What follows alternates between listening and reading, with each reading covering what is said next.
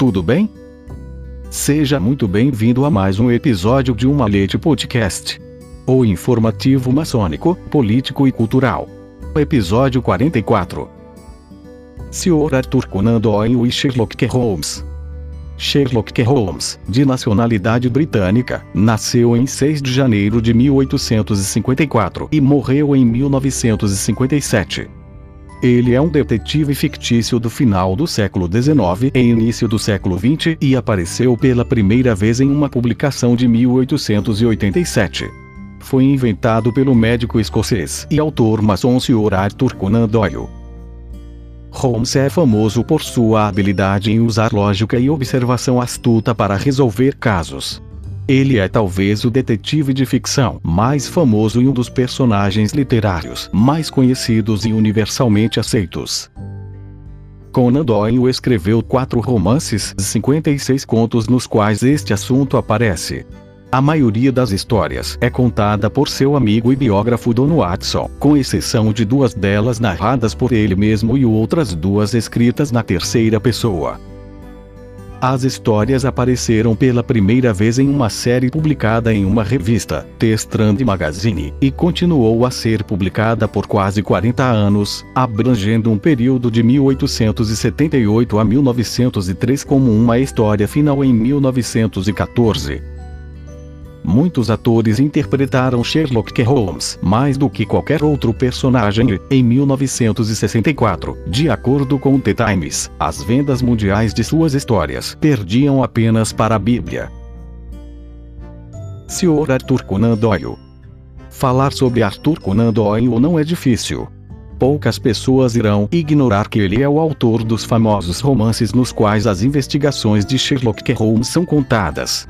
Mas o que nem todos sabem é que ele foi um espiritualista apaixonado acima de tudo, que foi maçom. Sir Arthur Ignatius Conan Doyle nasceu em 22 de maio de 1859 em Picardy Place, Edimburgo e foi educado de acordo com os princípios da religião católica a qual toda a família pertencia. Durante seus estudos na Faculdade de Medicina, que terminaram em 1881, ele passou por uma crise religiosa que posteriormente levou a graves conflitos familiares.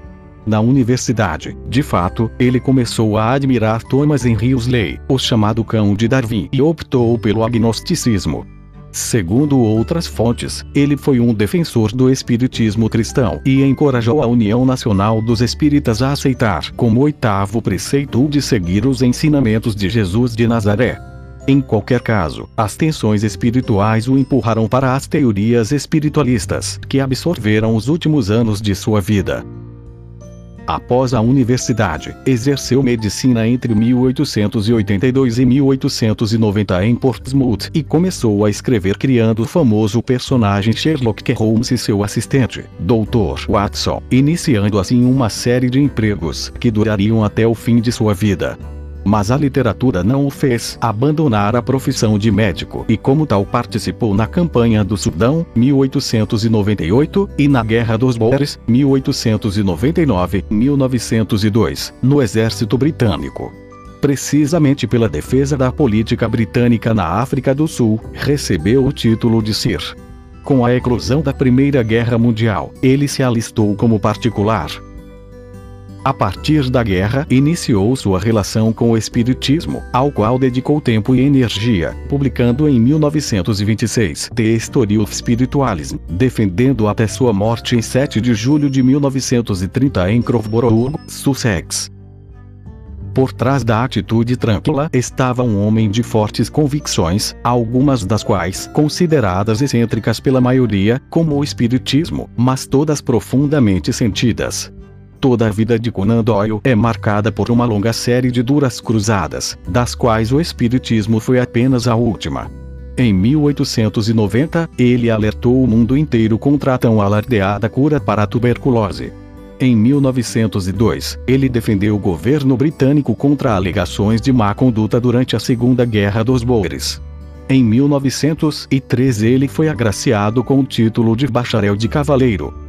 Em 1906, ele apoiou a reforma do divórcio. Em 1909, ele interveio contra as atrocidades no Congo.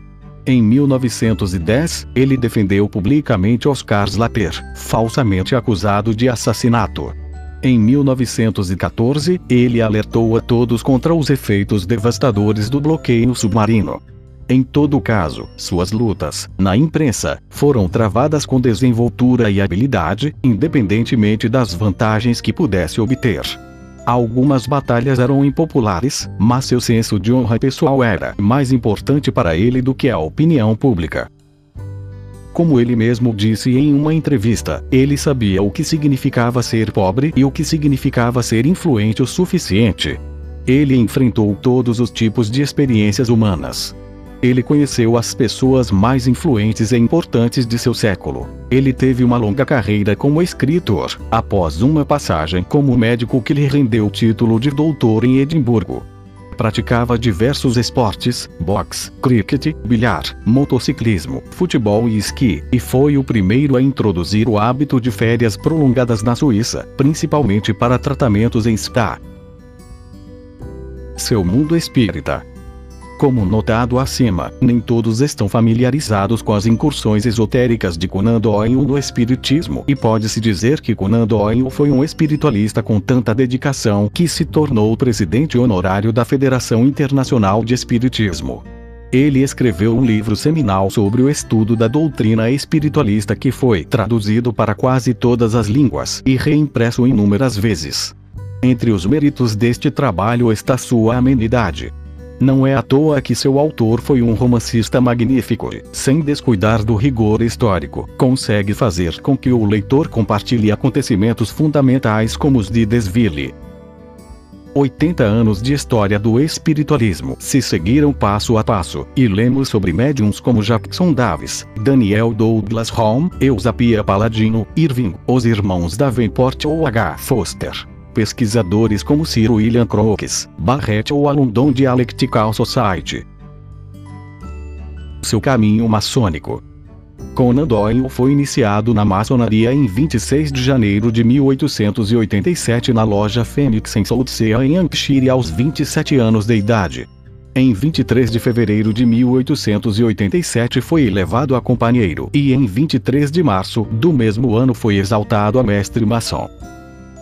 Por vários anos ele foi o venerável da loja e costumava ler suas historias para os irmãos da loja antes de sua publicação final. Como outros maçons vitorianos, incluindo Arthur Edvard Wyatt, Doyle ao longo de sua vida compartilhou um grande interesse no espiritismo, particularmente na busca de contato com a vida após a morte. Esse interesse foi motivado por sua experiência pessoal após a morte de sua esposa e outros parentes com outros maçons, ele apoiou o espiritualista escocês Daniel Douglas Home. Antes de sua morte, ele teve tempo de publicar seu último trabalho, The Age of Unknown, no qual explica suas experiências parapsicológicas, que agora se tornaram sua única fonte de interesse.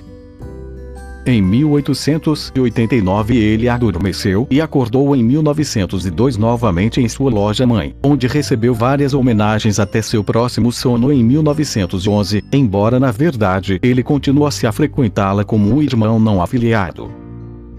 Em 1981, Alphonse Serza publicou na The Royal Art Mason Magazine 13, número 12, 379-380, um artigo intitulado Sr. Arthur Conan Doyle, maçom. O autor apontou que Doyle se tornou um maçom em 1893 na loja Feliz de Portsmouth e que a influência maçônica era evidente em muitos de seus contos. Considerando as várias publicações que se seguiram sobre Conan Doyle, surgiu a questão de saber se ele havia sido iniciado em 1887 ou 1893, dúvida que foi definitivamente silenciada após a fixação de uma placa em julho de 1994 na sede do Phoenix Lodge em Portsmouth, em homenagem ao seu membro mais famoso. Na placa, descoberta pela senhora Georgina Doyle, podia-se ler a seguinte inscrição. Sr. Arthur Conan Doyle, membro da loja de 1887 a 1889 e de 1902 a 1911. Edição: Luiz Sérgio Castro. Até o próximo episódio de Uma Leite Podcast.